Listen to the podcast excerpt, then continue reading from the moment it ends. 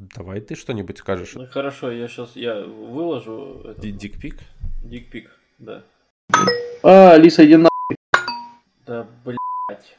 Ой, Яндекс, ну блядь, ну как вы так, как вы так разрабатываете, что этим пользоваться, блядь, невозможно. Ну правда, ну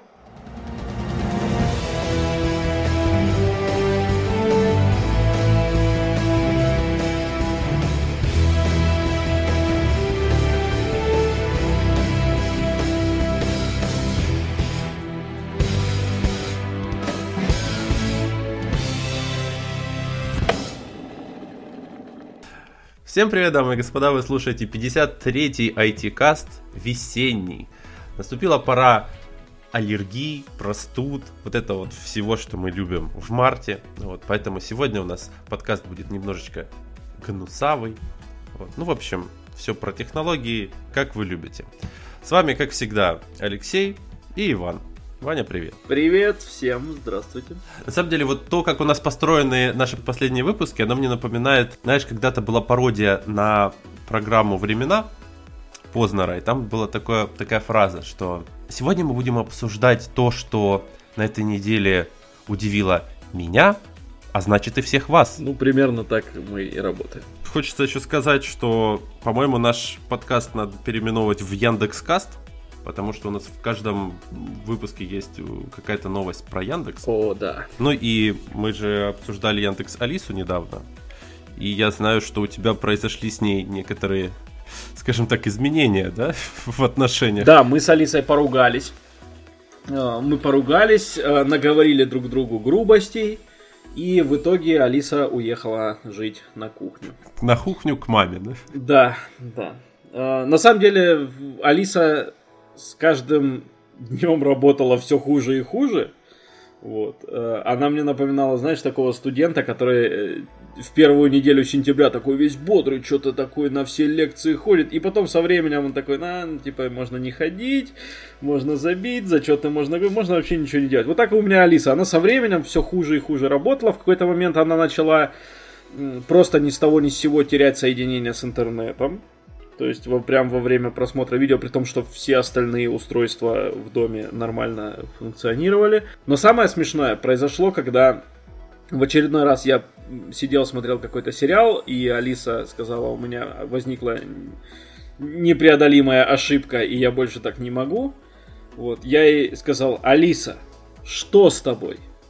И Алиса сказала, включаю группу по с тобой.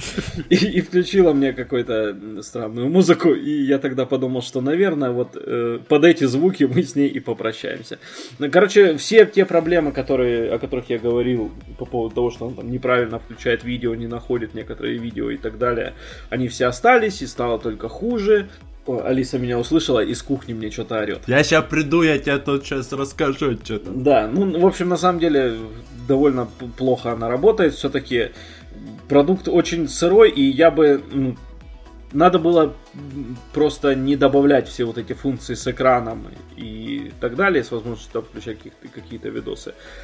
А, а так получилось, что он... Ну, то есть, если бы это была просто колонка, которая включает музыку, к ней, наверное, было бы меньше претензий. А так заявленные функции были, и они абсолютно плохо, отвратительно, отвратительно Слушай, если бы работали, это была колонка, она бы никому нафиг не нужна была бы. Вот. Давай так. Слушай, да нет, кстати, вот э, она у меня стоит на кухне сейчас. То есть, когда я там мою посуду, я могу попросить ее там включить какое-то музло. Э, с утра у меня жена любит слушать Европу плюс. Алиса спокойно включает радио. Правда, ну сегодня мы попросили включить Европу плюс, она нам включила просто музло, и мы какое-то время не понимали, что это играет не радио, потому что на Европе плюс крутится обычно музыка. Просто в какой-то момент я подумал, что ну вряд ли на Европе плюс будет крутиться там какой-нибудь Джокер Джеймс, ничего смешного.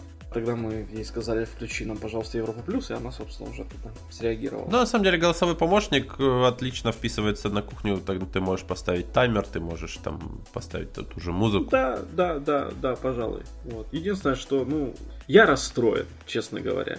Мне так нравится компания Яндекс, ну, в целом, то есть, как, как компания. Мне так хотелось, чтобы вот вышел какой-то такой продукт, который прям будет в каждом доме, который будет очень крутой. А так, получается, она вышла довольно давно, то есть, сколько уже, полгода точно прошло. Я, я, а работает так себе. Ну и ты такой думаешь, ну... э. Ну а что ты, как ты решил вопрос с гостиной-то у тебя теперь там? А, с гостиной я купил себе Apple TV. То есть вот так вот. Это, конечно, небо и земля. Да, да. Я пошел, купил себе Apple TV, причем я себе специально взял, который не 4К, а обычный Apple TV ну, четвертой версии, Мгм. но без поддержки 4К, потому что хоть 4К стоит и там, чуть-чуть буквально дороже, но я почему-то подумал, что не скоро, наверное, я себе куплю 4К телевизор, поэтому, наверное, и смысла в этом нет. Но Apple TV это, конечно, абсолютно восхитительная вещь. Я, я всегда избегал каких-то смарт-телевизоров, Android э, приставок и всего остального. Мне казалось, что это какая-то блажь, ну и зачем это вообще надо, если тебе хочется посмотреть там какое-то кинцо, скинул его на флешку, воткнул флешку и э, там любой телевизор сейчас поддерживает э, USB, поэтому, в принципе, нормально. Но оказалось, что очень удобно. Удобно пользоваться Иви, удобно пользоваться медиатекой, удобно пользоваться TNT премьером, YouTube и, конечно, сам этот iTunes Movies, то есть покупать фильмы и, и это прям очень здорово, в хорошем качестве, быстро, ну, в общем, я кайфую. Слушай, ну ты потерял возможность фактически сказать что-то голосом, то есть там поставь что-то, поставь музыку, да, там, или найди какой-нибудь фильм. Или Siri с этим справляется. Siri не работает на русском языке. У меня Apple TV на русском, и на Apple TV, на, как она там, tvOS, или как она называется, э, н- Siri не поддерживает русский язык. То есть, в целом Siri есть, Siri может, может э, то есть в пуль- пульт предусматривает то, что ты будешь в него говорить, Ну да. то есть в нем есть микрофон, да, но при этом русский язык не поддерживает, а у меня жена английского не знает, поэтому, в общем-то, у меня все интерфейсы такие общие наши с ней на русском языке. То есть ты там это... Поэтому, Siri, да. please find Ментовские войны Season 1, да? Ну, при- при- примерно так, да. I will not uh, turn on this говно. Ну, знаешь, это- твой сценарий, это очень похож на сценарий покупки, вот как люди покупают MacBook, да, то есть они сначала э, используют, там, например, винду, да, и думают, да, сейчас я поставлю что-нибудь на виртуалке, там, вот, потом э, Hackintosh, да, то есть, типа, ну, что я буду тратить на Mac, если вот я ж могу тут, тут на винде все поставить, вот, ну, в смысле, на, на, на обычном ПК, Вот. а потом уже они доходят и покупают MacBook, и вот, а, так вот оно как, вот, что ж я... На да. самом деле, мне кажется, это даже больше сродни покупки айфона. То есть, когда человек упарывается по андроиду и такой, да это отлично. Xiaomi топ за свои деньги, при таком железе, ты понимаешь, что твой iPhone это, это, это переплата за бренд только. Он у тебя слабый, он у тебя будет виснуть. Вот, ну, правда, Xiaomi через год превращается в кирпич, которым невозможно пользоваться, вот, а iPhone у тебя живет 5-10 лет спокойно. Ну, 10 вряд ли, но Ну да. 5 лет, я думаю, вполне. Ну, вот, поэтому в этом плане, конечно, да. Но в целом я э, очень всем рекомендую Apple TV, потому что, я не знаю, может быть, конечно, всякие эти дешевые альтернативы, типа там Android приставок, ти- Android TV есть. Ну да, да, да, Вот, э, Или даже встроенные вот эти Smart TV, которые есть. Может быть, они, ну, типа, закрывают все ке- кейсы и Apple TV не нужен, но у меня вся экосистема Apple, поэтому мне, в общем-то, удобно. Ну да, быть патриотом не получилось, поэтому да. мне не дали быть патриотом. Вот. Зато я пользуюсь другим изобретением Яндекса, которое появилось буквально на прошлой неделе. А узнал я о нем очень интересно. Я вообще ничего не слышал об этом. И- в нашем учебном чате школы Бюро Горбунова, вот, в учебном чате ребята написали, у нас есть приглашение в Ауру, скидывайте яндексовские e-mail. А я сижу и понимаю, я вообще не понимаю, о чем они говорят. Какая аура, какие e-mail, что происходит?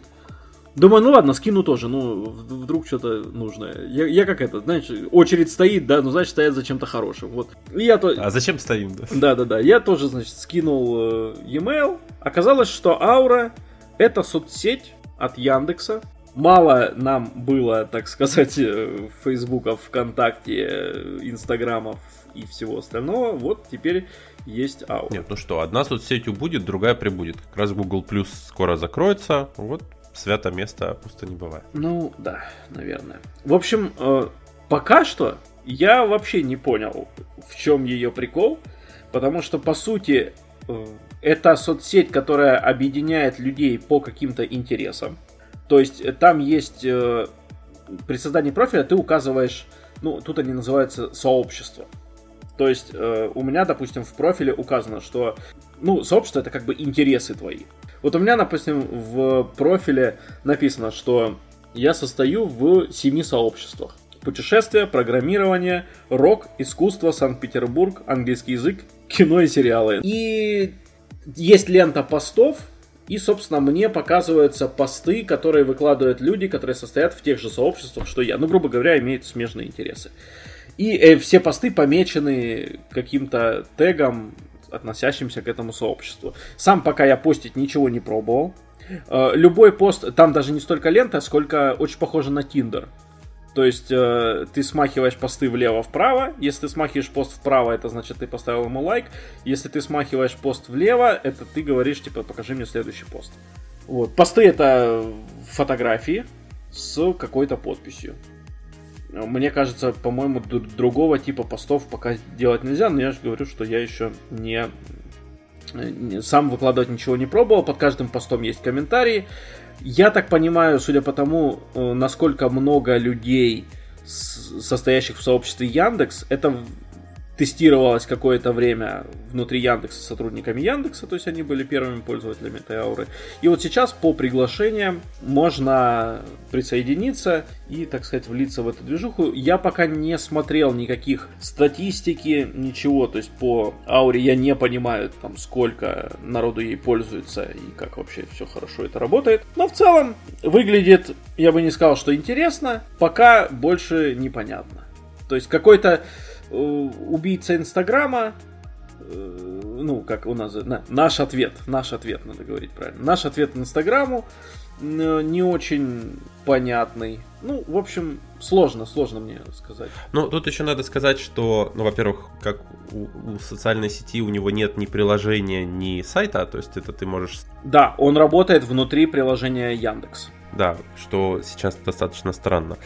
Э, вот. И ты не говоришь самого главного, то что там очень большие ограничения на контент, который можно туда постить. То есть там запрещены оскорбления, ненормативная лексика, запрещена заведомо ложная информация, нельзя постить там всякий шокирующий контент, типа там интимные части тела, насильственные действия, болезни, уродства и прочее, прочее. Mm. Вот. И туда нельзя постить э, заимствованный контент, что вот мне интересно, то есть как, как, что они там под этим понимают. То есть они пишут, типа, что это товарные знаки, коммерческие там обозначения, там контент, содержащий в себе там объекты авторских прав. То есть это как бы все мемасики, например. Слушай, come on, ну мне кажется, что плюс-минус во всех соцсетях похожие правила. То есть мне кажется, что в правилах Инстаграма написано все то же самое, но при этом... Ну, то есть, грубо говоря, ты можешь пожаловаться на пост, что он не удовлетворяет там... Нет, ты, мож, ты, можешь, ты можешь пожаловаться на пост, который тебя оскорбляет, вот, но это не значит, что, например, нельзя постить там, ну, например, тот же мат. Ну, то есть, например, ты можешь запостить э, что-то, что тебя просто там восхитило или огорчило, и ты используешь ненормативную лексику, и это, в принципе, будет ну, разрешено. Ну, вот главное, да, что... мат согласен. Вот мат. Здесь, здесь, в принципе, все достаточно так э, более ограничено. И насколько я понял, то есть вот ознакомившись с разными описаниями, у меня инвайта не было, что народу в принципе нравится в плане того, что это вот как этот, как теплый ламповый интернет, когда мало людей еще было, все друг другу сейчас еще там все вежливые, э, но при этом у них схожие впечатления, что они пока не понимают зачем. Да. Там еще интересная функция, вот ты не постил э, еще ничего, там вообще когда ты хочешь запостить какой-то материал, ты можешь выбрать аудиторию, которая его получит. Ты можешь выбирать, например, пол э, аудитории, да, мужчины, женщины, кто увидит там, или какой-то возраст. Ну, то есть это уже такие, как это, маркетологические вещи, как, то есть ты можешь понимать, э, какую аудиторию, на какую аудиторию ты ориентируешь свой пост и какая аудитория его точно увидит. То есть это не так, когда ты, например, в том же ВКонтакте делаешь пост, и ты понимаешь, что его могут увидеть, ну, то есть вообще все. То есть ты, например, можешь быть в какой-то группе, но ты можешь не увидеть какой-то пост просто потому, что он не будет, ты не попадаешь в ту аудиторию этого поста. Ну и насколько я знаю, сейчас Аура закрыла приглашение, то есть даже те, у кого уже были инвайты, они не могут позвать новых людей. То есть сейчас они вроде как как-то пытаются ну, то есть они, видимо, как-то фидбэк обрабатывают, как-то что-то пытаются оптимизировать, чтобы потом это уже открыть для остальной аудитории. Там еще, ты вот, кстати, не говоришь, а там на самом деле еще есть э, такая неочевидная функция, как сводничество, типа того же Тиндера, который ты упомянул.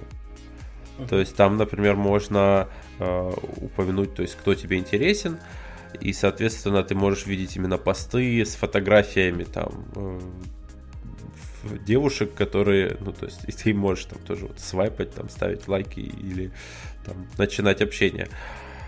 И, соответственно, многие говорят, что они не, не выбирали этого сводничества, да, то есть они, ну, в смысле, они не, хот... не интересовались с кем-то познакомиться именно вот так, но при этом им в ленту начинали падать такие вот э, фотографии, и, соответственно, это их немного пользователей смущало.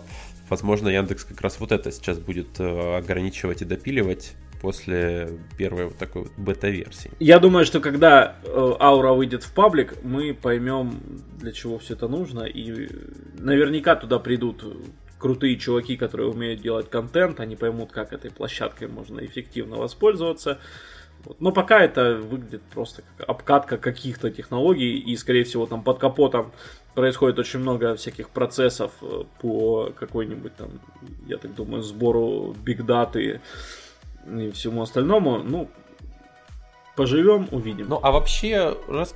вот расскажи, ты же, ну, соцсетями пользуешься, вот какие тебе О, да. э, не зашли или от каких ты отказался позднее, вот которые там, например, как-нибудь... Мне абсолютно не заходит Facebook, при том, что Фейсбуком мне приходится пользоваться из-за того, что у нас вследствие того, что я учусь и нам приходится делать какие-то задания, и в частности кое-что нужно анонсировать в Фейсбуке.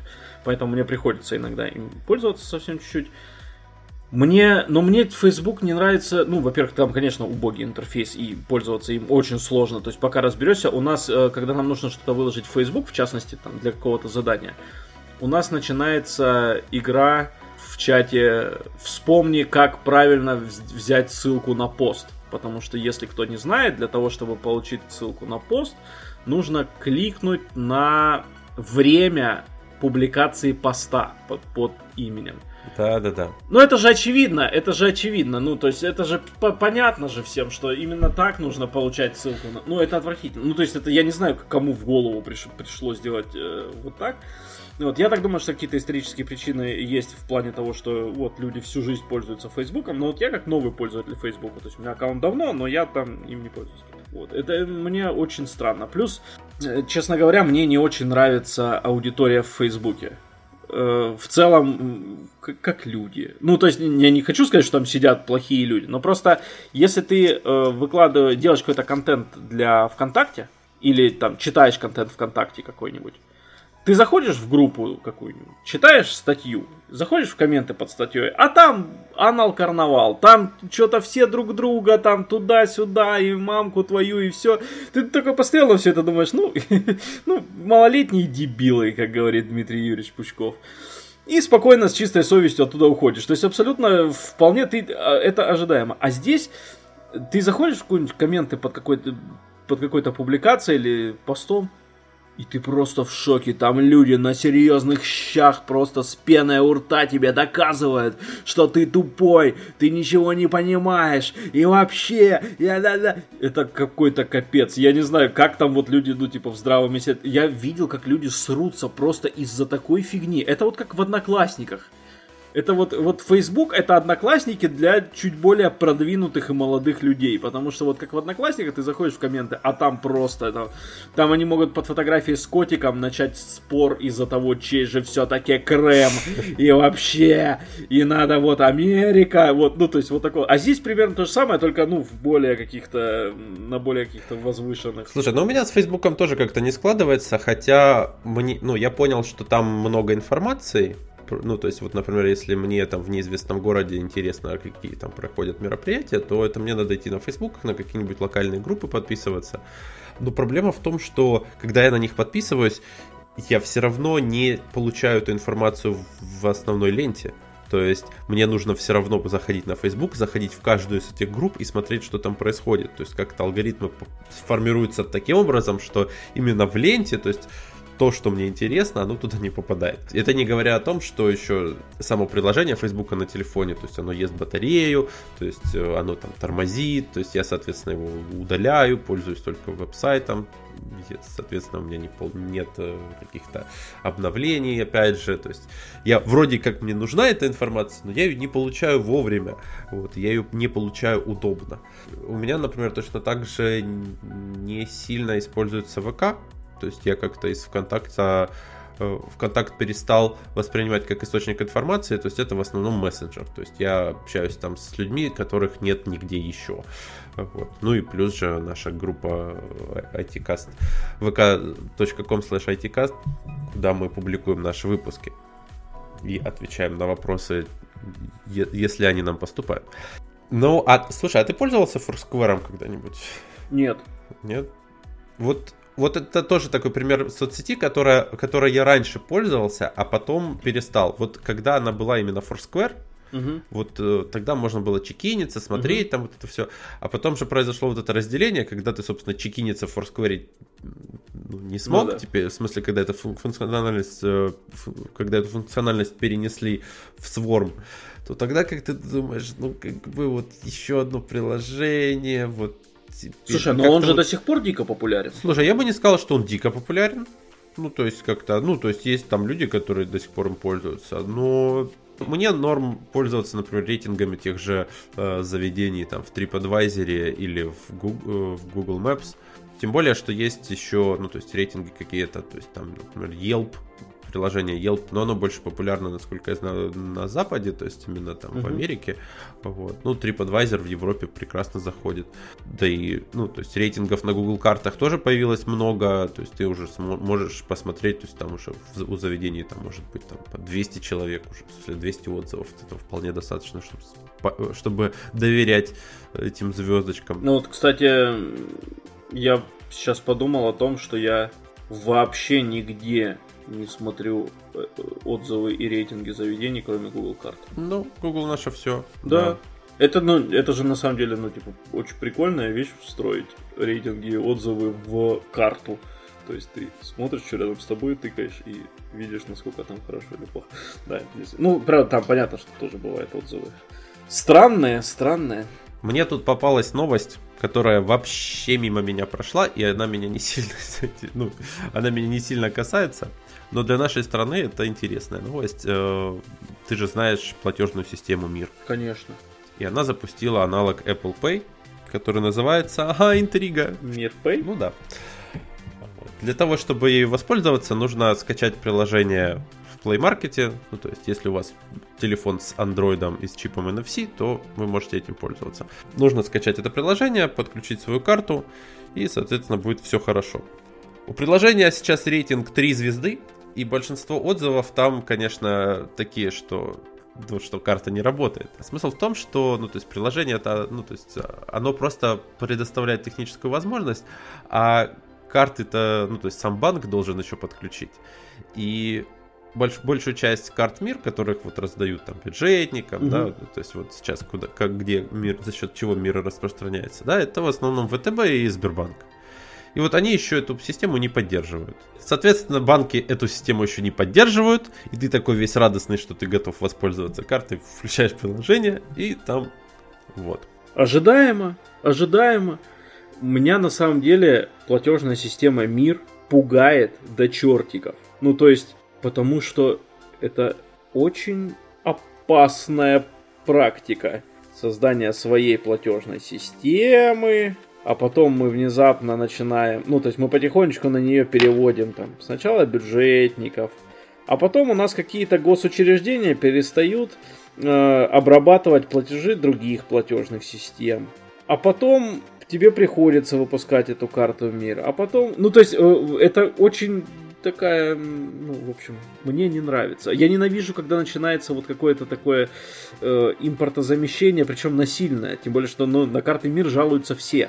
У меня есть знакомые бюджетники, которые говорят, э, там, в частности, моя мама, что работают карты плохо. Ну, здесь надо разграничивать, э, ну, то есть именно качество исполнения и то, что это происходит вот какое-то такое ограждение, то есть там защита какая-то вот импортозамещение, как ты сказал. Потому что, например, в той же Европе, я могу говорить э, о Германии, здесь, ну, буквально по словам тех, кто здесь живет давно, то есть года 3-5 назад, очень сложно было найти место, где без проблем будет пользоваться там Visa MasterCard. Здесь есть своя система типа EC, по-моему, это Еврокарта, как это так называется. Вот она принима, принималась вообще везде, сейчас принимается. И у меня была, ну, у меня были такие случаи, когда я просто приходил, пока, там написано, карты принимаются, да, вот, показываешь там свою, например, мастер-карт или визу, они такие, а, а, нет, нам вот только вот это вот ЕЦ, пожалуйста. Вот. И это вот как бы Европа, к которой мы привыкли, что там очень много, что тут вот полная свобода и все такое. Но наоборот же идет. Ты же понимаешь, что Раньше принималось только ЕЦ, сейчас начинает и Visa, и MasterCard. Я так думаю, что это там связано с какими-то там... И с тем, с тем, что у них карты появились значительно раньше, чем у нас. Потому же, почему и у них там э, Apple Pay и а, Android Pay работает типа сильно не везде. У нас-то наоборот идет, то есть у нас все нормально, все круто, все работает, но нет, мы придумываем свою платежную систему, мы начинаем потихонечку, потихонечку, значит, отказываться. То есть э, тут важна, важен не сам факт наличия платежной системы, а важна динамика, с какой стороны куда что идет. Ну, нельзя отметать такую идею о защите своей финансовой системы, то есть финансовой системы там страны или там, ну, то есть как здесь, например, Евросоюза. То есть, например, э, тот же Apple Pay, да, про который я тут страдал, что он в Германии до сих пор не запущен, вот он буквально вот в этом году запустился, э, или в конце прошлого, ну, то есть вот буквально вот 18-19 год, хотя она уже существует, ого-го, сколько. Вот, и получается, что Почему они здесь не запускают? Потому что ты же платишь процент да, с каждой транзакции плу. И, соответственно, если ты пускаешь э, такую систему в свою страну, то ты фактически, ну, то есть, округляя ты этот процент вот со всех транзакций, что происходит в стране, да, вот ты, получается, отдаешь в экономику другой страны. Соответственно, тебе надо как-то обсудить с Apple вообще вот эту вот всю, все эти вещи. Поэтому здесь вот мне как раз э, больше интересно качество. То есть мне бы хотелось, чтобы та, та же система Мир, она работала бы стабильно и так же качественно, как и Visa и MasterCard. Может быть, тогда бы люди, наоборот, бы захотели вот на мир переключаться. Ну, ладно, я понимаю, что у нас не политическое шоу, поэтому не будем вдаваться. То есть понятно, для чего это делается. Понятно, что для этого есть, безусловно, причины, и все это, то есть, не с бухты-барахты, но я просто боюсь, что в итоге пострадает конечный пользователь и потребитель. Ну, а у меня как-то на этой неделе в основном финансовые новости попадали на глаза. Одна из них это то, что в Китае начали тестировать оплату проезда в метро по системе распознавания лиц. Смысл какой? Есть обычный турникет, да, вот как вот в метро. Угу. Возле этого турникета планшет. Ты должен подойти туда и зарегистрироваться, привязать к своему, так сказать, лицу способ оплаты. Странно, что планшет находится прямо у турникета. То есть, если ты спешишь, ты, собственно, должен там встать, вот, заслонить всем проход и вот зарегистрироваться. Это не очень удобно. Вот. Но после этого ты, ну, пока это работает, по-моему, только на одной станции, ты вот можешь просто пройти, показать свое лицо в камеру, вот, и она, соответственно, спишет с привязанного способа оплаты денежку за проезд. Самое интересное, что, как написано в статье, во время тестирования пассажиры смогут увидеть информацию о себе на отдельном экране, включая снимки их лиц, пол, возраст и длительность пребывания в метро. Вот ты такой заходишь в метро, да, там очередь из людей на вход, да, ты, ты пока стоишь в очереди, ты вот всех-всех-всех вот посмотришь, сколько лет, сколько он в метро проводит. Прекрасно. Ну а что? Нужно быть открытым человеком. И вообще, мы верим в коммунистические идеалы, поэтому... Но вообще, вообще, система распознавания лиц и э, то, что к ней постепенно будут привязываться самые разные функции, и она будет все чаще и чаще возникать, в этом нет абсолютно ничего удивительного, тем более, что сейчас технология это уже работает довольно неплохо. Тот же самый последние модели айфонов, которые разблокируются с помощью Face ID.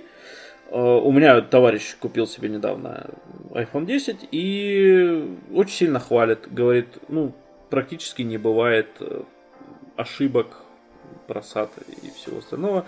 Великолепно все. И я понимаю, что там через пару лет мы будем как в научно-фантастических фильмах, где ты заходишь в автобус, перед тобой экран с рекламой, которая распознает твое лицо и показывает тебе таргетированную рекламу какую-нибудь. Ну, это как один из э, кейсов. Но в целом меня пугает, конечно, перспектива того, что ты все время находишься под колпаком и все время взгляд на, на тебе. Но с другой стороны, мы уже живем в то время, когда мы и так уже под колпаком.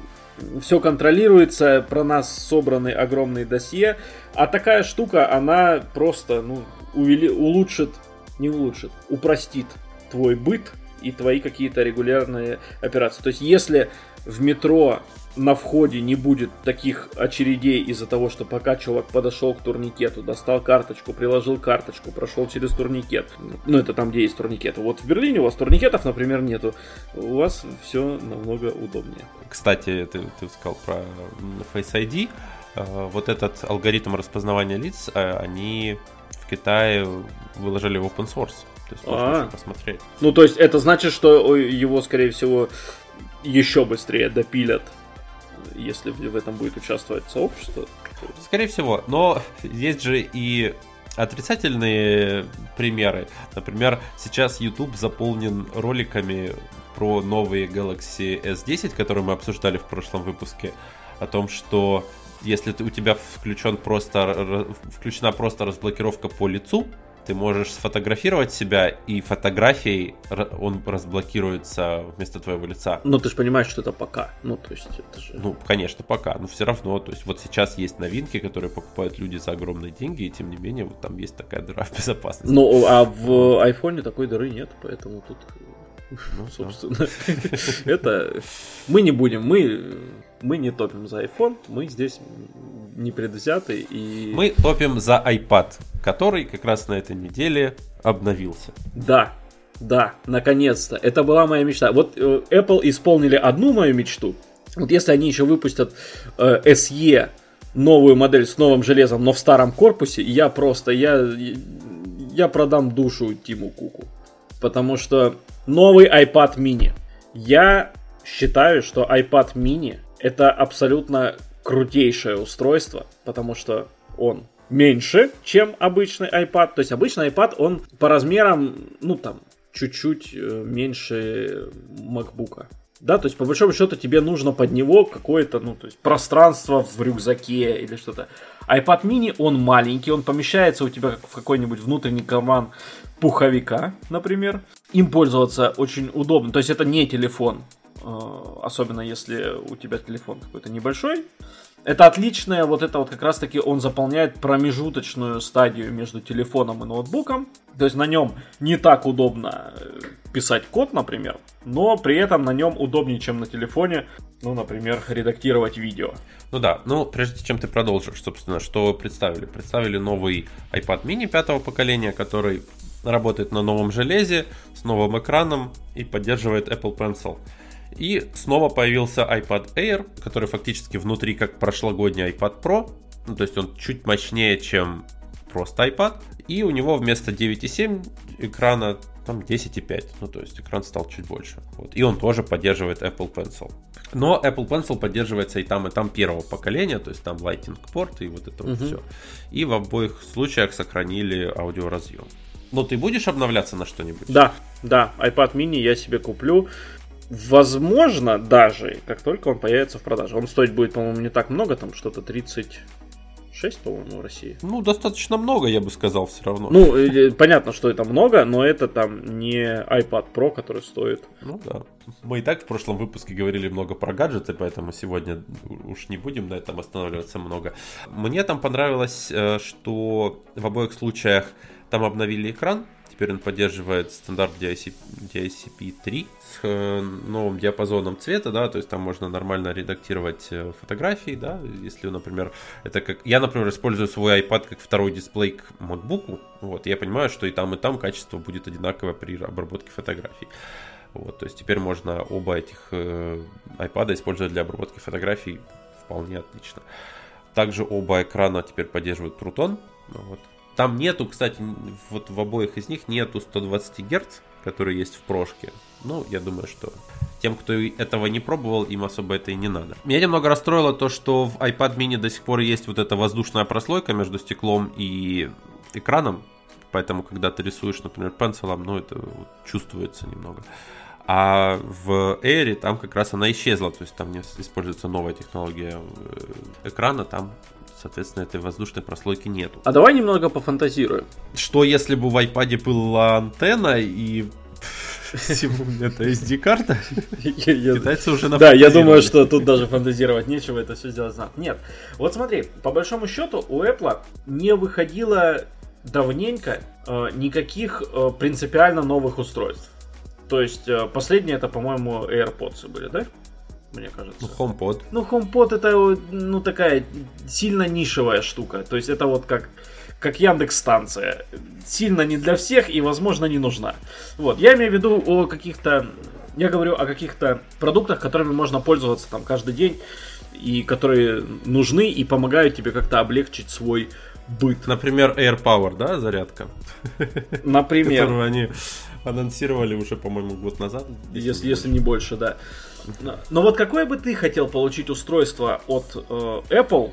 Потому что мы знаем, да, что устройств разных много, но как только устройство выпускает Apple, это, ну, то есть уже какой-то определенный появляется стандарт качества, к которому тянутся все остальные. Поэтому вот какого устройства тебе не хватает? Вот, возможно, то есть смотри, о, есть, да, и ноутбуки, и стационарные компьютеры, и моноблоки, телефоны, планшеты, наушники, часы. Что бы ты еще хотел получить от Apple? Слушай, я здесь, наверное, не удивлю никого, ну, то есть это, наверное, такое очевидное. А, мне бы хотелось MacBook 12 с touch интерфейсом. Или, или слэш и, который поддерживает э, Apple Pencil. То есть бог с ним, если там не будет дигитайзера для пальцев, но если там можно будет именно пером э, работать, я бы такое устройство хотел. Почему про перо говорю? Потому что то есть, если там сохранится, ну, то есть мы же фантазируем, да, если там сохранится macOS, то, скорее всего, там же интерфейс не заточен на пальцы, вот, хотя они, ну, то есть там делают перенос приложений из iOS, да, там, там, например, последнее приложение, там, Home, News, там вот эти все, uh-huh. или там Dashboard, то есть где вот эти большие э, экран, э, большие иконки, вот, которые можно фактически пальцем нажимать. Все равно куча элементов мелкие, вот, и было бы классно использовать перо. Дело в том, что я сейчас часто, ну, то есть если в поездках, я беру MacBook 12 и часто беру iPad с собой вот, прошку. И они очень похожи по размеру, угу. вот, но выдают, соответственно, разный э, пользовательский опыт, user experience. Соответственно, если мне, например, надо обработать, например, видео, да, или там фотографии, то есть я поехал куда-то в отпуск, нафотографировал все и хочу, например, в самолете там или в поезде, да, что-то времени не терять, там посмотреть это все, вот, обработать там какие-то материалы. Я буду использовать MacBook Потому что пока что приложения, которые есть на iPad, они не дают того качества, которое я получаю, например, там, используя Adobe там, или Capture One, там, ну, то есть вот такие uh-huh. вот продукты я пытался, ну, то есть у меня есть там купленные вполне дорогие приложения типа Affinity Photo, да, то есть там какой-нибудь Retouch. Все равно там есть огрехи, то есть, соответственно, ты уже привык к тому, то есть сколько ты времени затрачиваешь и какой результат получаешь, ты к этому привык на MacBook, и ты используешь это для этого MacBook. Но при этом, если, например, в том же самолете, да, или в поезде, то есть я вот поработал, я хочу отдохнуть, я хочу посмотреть, например, там кино там или что-нибудь, или там поиграть, угу. вот, отличный сценарий, да, поиграть играть, то есть какой-нибудь там, например, Angry Birds, да, я такой олдфаг. Да, то, соответственно, я могу, конечно, скачать для, для MacBook и играть на этом тачпаде, но я хочу играть на экране, то есть я хочу взаимодействовать прям вот с экраном, пусть даже с помощью пера. Плюс мне очень нравится писать э, что-то, какие-то заметки, да, вот на iPad. Соответственно, было бы классно, если бы я мог это делать вот на MacBook, да. Я до этого пользовался Surface несколько лет назад, но тогда мне, во-первых, не понравилась винда, и мне не понравилось э, время работы от, от батареи. Возможно, сейчас что-то изменилось в лучшую сторону, я не знаю. Вот. Но если бы, ну то есть у меня тоже экосистема Apple, и мне бы хотелось, чтобы что-то было вот похожее в этой экосистеме. А у тебя какая мечта? Но если мы не говорим о том, что я хочу игровую консоль еще новую от кого угодно, и в принципе, чем больше будет консолей, тем будет лучше. Я вообще за то, чтобы было миллион консолей самых разных, чтобы все друг с другом конкурировали. Это было бы очень здорово. Есть мысли, что Apple могла бы выпустить э, консоль свою и какие-то эксклюзивные игры для нее делать. То есть какие-то слухи появлялись, но ничего конкретного нет, поэтому говорить об этом нельзя. Я бы, если мы прям фантазируем, я бы не отказался от, э, как ни странно, читалки, то есть электронной книги mm. от Apple. Потому что я не пользовался Kindle амазоновским, mm. говорят, что он очень хорош. Но все читалки, которыми я пользовался другими, вот, ну, не то. Ну, я не знаю, я не могу это объяснить. Вот как-то медленно, как-то подтормаживает, как-то подтупливает, неудобно читать. Остаются, после того, как ты перелистнул страницу, еще следы вот от букв, от старых. Ну да, артефакт. Да, да, да. И поэтому это все какой-то вот такая любовь через боль. То есть я, когда читал, кем пользуюсь, оно как-то, ну, вроде, вроде и да, и читать можно. Ну, это вот как с Android смартфонами. И вроде и пользоваться можно, да, вроде и за свои деньги ничего. Но в целом нет какого-то вот прям кайфа. А не всегда получается с собой в дорогу взять э, там книгу какую-то нормальную, большую. И поэтому приходится, значит, идти на какие-то компромиссы. Вот если бы они выпустили какую-нибудь электронную читалку, я был бы просто счастлив. Я об электронной читалке вспоминаю, когда говорят про вот эти складные телефоны, которые сейчас, угу. собственно, стали трендом. Потому что это было бы офигенно, если у тебя есть телефон, который раскладывается в читалку. То есть ты, например, заходишь в Твиттерок, да, и находишь там какой-нибудь лонгрид и хочешь почитать. Вот. То ты не напрягаешь глаза, да, угу. смотря на экран, ты отправляешь этот текст на свой внутренний вот этот вот раскладной экран e-ink угу. и спокойно его читаешь. Вот. И это было бы отлично. Да, кстати, вполне. Ну что ж, мы как бы немножко предались мечтаниям, да? Да, да, давай возвращаться к суровой реальности. Мне очень нравится вот э, новости, ну мы с тобой задействованы в процессе разработки непосредственно, да, и часто нам говорят там про вот agile, да, то есть вот что надо вот этот, гибкая методология, да, вот, и противопоставляют waterfall, да, вот водопады, угу. когда у тебя получается ты все делаешь поэтапно, потом что-нибудь поменялось, ты опять возвращаешься назад, да, вот опять у тебя там планирование, опять вот, вот разработка, то есть это такая достаточно время емкая э, методология.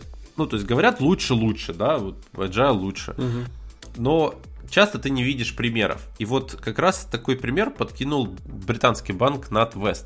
Дело в том, что они буквально на прошлой неделе закончили разработку и представили людям такое очень важное и нужное изобретение, как банковская карта со встроенным отпечатком пальцев. Mm. Поскольку, ну, то есть они смекнули, что удобней, намного удобнее, чем набирать пин на каком-нибудь терминале, просто приложить палец к карте, и это будет считаться авторизацией. Соответственно, это, э, соответственно, эта разработка велась несколько лет, и вот сейчас она завершена, и она никому не нужна. Потому что уже у всех есть Apple Pay, у всех есть Google Pay, Samsung Pay, уже не нужны такие карты. Пока не сообщается о том, сколько это будет стоить, и непонятно, сколько будет держать батарейка в этой карте.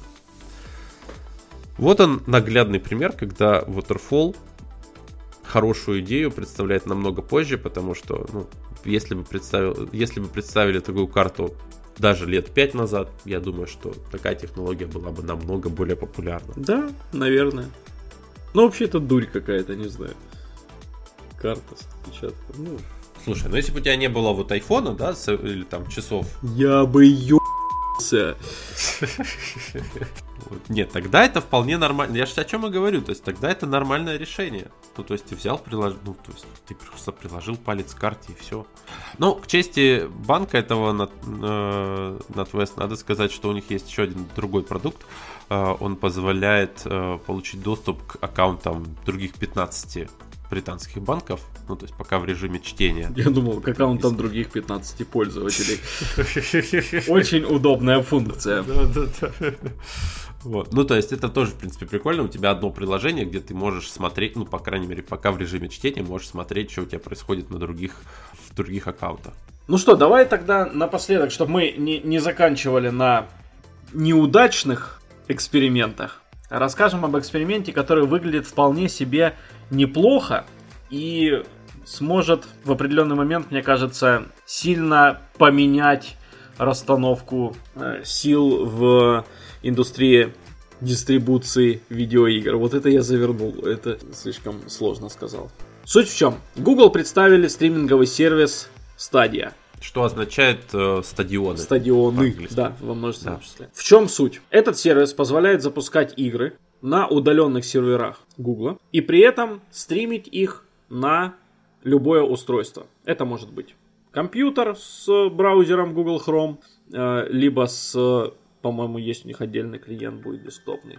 Это может быть телефон, это может быть планшет. При этом есть свой собственный контроллер у этой системы, то есть геймпад, который будет напрямую связываться с серверами Гугла, и то есть э, это позволит там, более быстро обрабатывать сигналы от игрока и передавать их э, на сервера. Таких сервисов подобных, э, то есть облачные игровые стриминговые сервисы, они уже есть, они были еще с 2000 каких-нибудь там, мне кажется, десятых годов, может быть, в 2012 году. И постепенно они появляются, и, но все они э, работают, ну, неплохо, но все равно сильно так себе, потому что я пользовался, например, PlayKey, это наша отечественная разработка, и, ну, вроде да, вроде работает, вроде как-то, вот, но все равно изображение рассыпается на артефакты, все равно там периодически большой input lag и неправильно там что-то обрабатывается, и ты это делал из России, где интернет намного лучше, чем в да, странах. Да, вот, поэтому, ну и надо понять, что Плаки и находится в России, то есть у нас здесь вообще, по идее, все должно было хорошо. Я давненько его не, не пробовал, говорят, что там сейчас ситуация получше, но в целом, вот такие вот э, стриминговые сервисы, они выглядят очень прикольно, особенно для меня, как для владельца MacBook, э, на котором, ну, играть довольно сложно, вот, и это может стать э, прикольным решением. Я Почему я верю в эту стадию и почему мне кажется, что это может быть очень хороший эксперимент и это все может получиться, потому что этим занялся Google. При том, какие у Google есть вычислительные мощности, э, дата-центры и все остальное, Google Google может... Закрыть и этот сервис. Слушай, я бы наоборот был более скептичен, потому что ну сколько Google уже позакрывал сервисов, а тут получается он запустил, что ему мешает через полгода, там, через год закрыть как невыгодный финансовый проект. Может быть, может быть. Никто не говорит, что такого не будет. Но мне почему-то кажется, что не все так просто. То ли я просто очень хочу в это верить, скорее всего скорее всего, как-то так. Ну, ты бы пользовался? Да. Ну, то есть, вот какой у тебя сценарий использования? Несмотря на то, что у меня есть PlayStation, на PlayStation есть далеко не все игры. То есть, особенно меня интересуют игры старые. То есть, я там большой фанат каких-нибудь там старых тактических стратегий и всего остального. Раньше эти игры можно было спокойно покупать на gog.com и устанавливать в том числе и на Mac, некоторые из них. Но с последним обновлением Mac OS эти игры все перестали работать под маком. Ну, многие из них. По крайней мере, я часто сталкиваюсь с этими проблемами. Поэтому, если бы... Потому что там, по-моему, не было драйверов на NVIDIA, да? Я не, не помню, в чем проблема. Там как-то Wine теперь работает странно. Вот. Поэтому мне было бы приятно иметь сервис, когда я могу запускать игры где-то удаленно, на каких-то удаленных серверах. Понятно, что не факт, что там будут те игры, которые мне нужны. И понятно, что это, возможно, будет там слишком дорого стоить, и смысла в этом никакого не будет. Я вообще за любое развитие игровой индустрии. Мне очень хочется, чтобы появлялось как можно больше сервисов. Я верю в стадию, а пока стадии нет, я играю на Nintendo 3DS. Я несколько, буквально пару месяцев назад, я купил себе Nintendo 3DS. Это портативная консоль от Nintendo. Вернее, э, не совсем 3DS, я купил себе New Nintendo 2DS XL. Это, в общем-то... Ну, очень да, легко запомнить. После, последняя название. ревизия. В ней нет того самого 3D, но она, тем не менее, там, поддерживает все игры с 3DS. В общем-то, это очень крутая штука. Я просто в восторге. Я не знаю, мне кажется, я от PlayStation не так кайфую, как я кайфую от Nintendo 3DS, потому что оказалось, что, во-первых, э, игры, которые есть на Nintendo, это действительно крутые игры, и в них очень интересно играть. А во-вторых, я уже сказал, что я очень люблю старые игры, и на Nintendo 3DS можно запустить игры с NES, игры NES, SNES и э, Nintendo DS.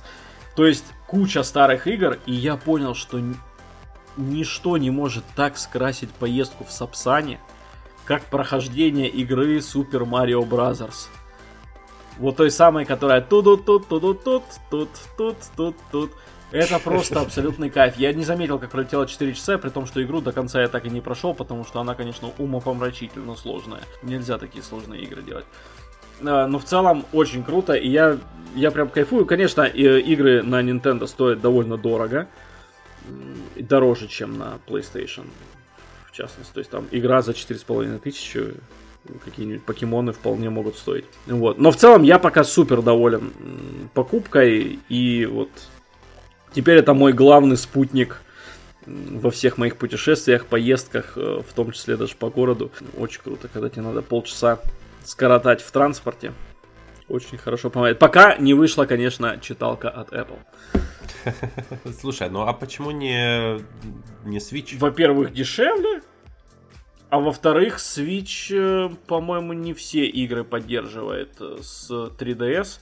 А я очень хотел пройтись по старым Зельдам потому что старые Зельды очень, очень все хвалят старых Зельд. В частности, я прошел Зельду Link Between Worlds, и это абсолютно охренительная игра. Я, я в шоке. Ну, правда, я, то есть, я никогда не думал, что игра, которая внешне выглядит просто как э, для умственно отсталых пятилетних детей какой-то, какая-то брякалка, что это оказывается настолько крутой игрой. И сейчас э, я купил себе Ocarina of Time, которая считается чуть ли не самой высоко оцененной игрой в истории вообще игровой индустрии. Вот. И она, конечно, пока что тоже очень даже неплохая.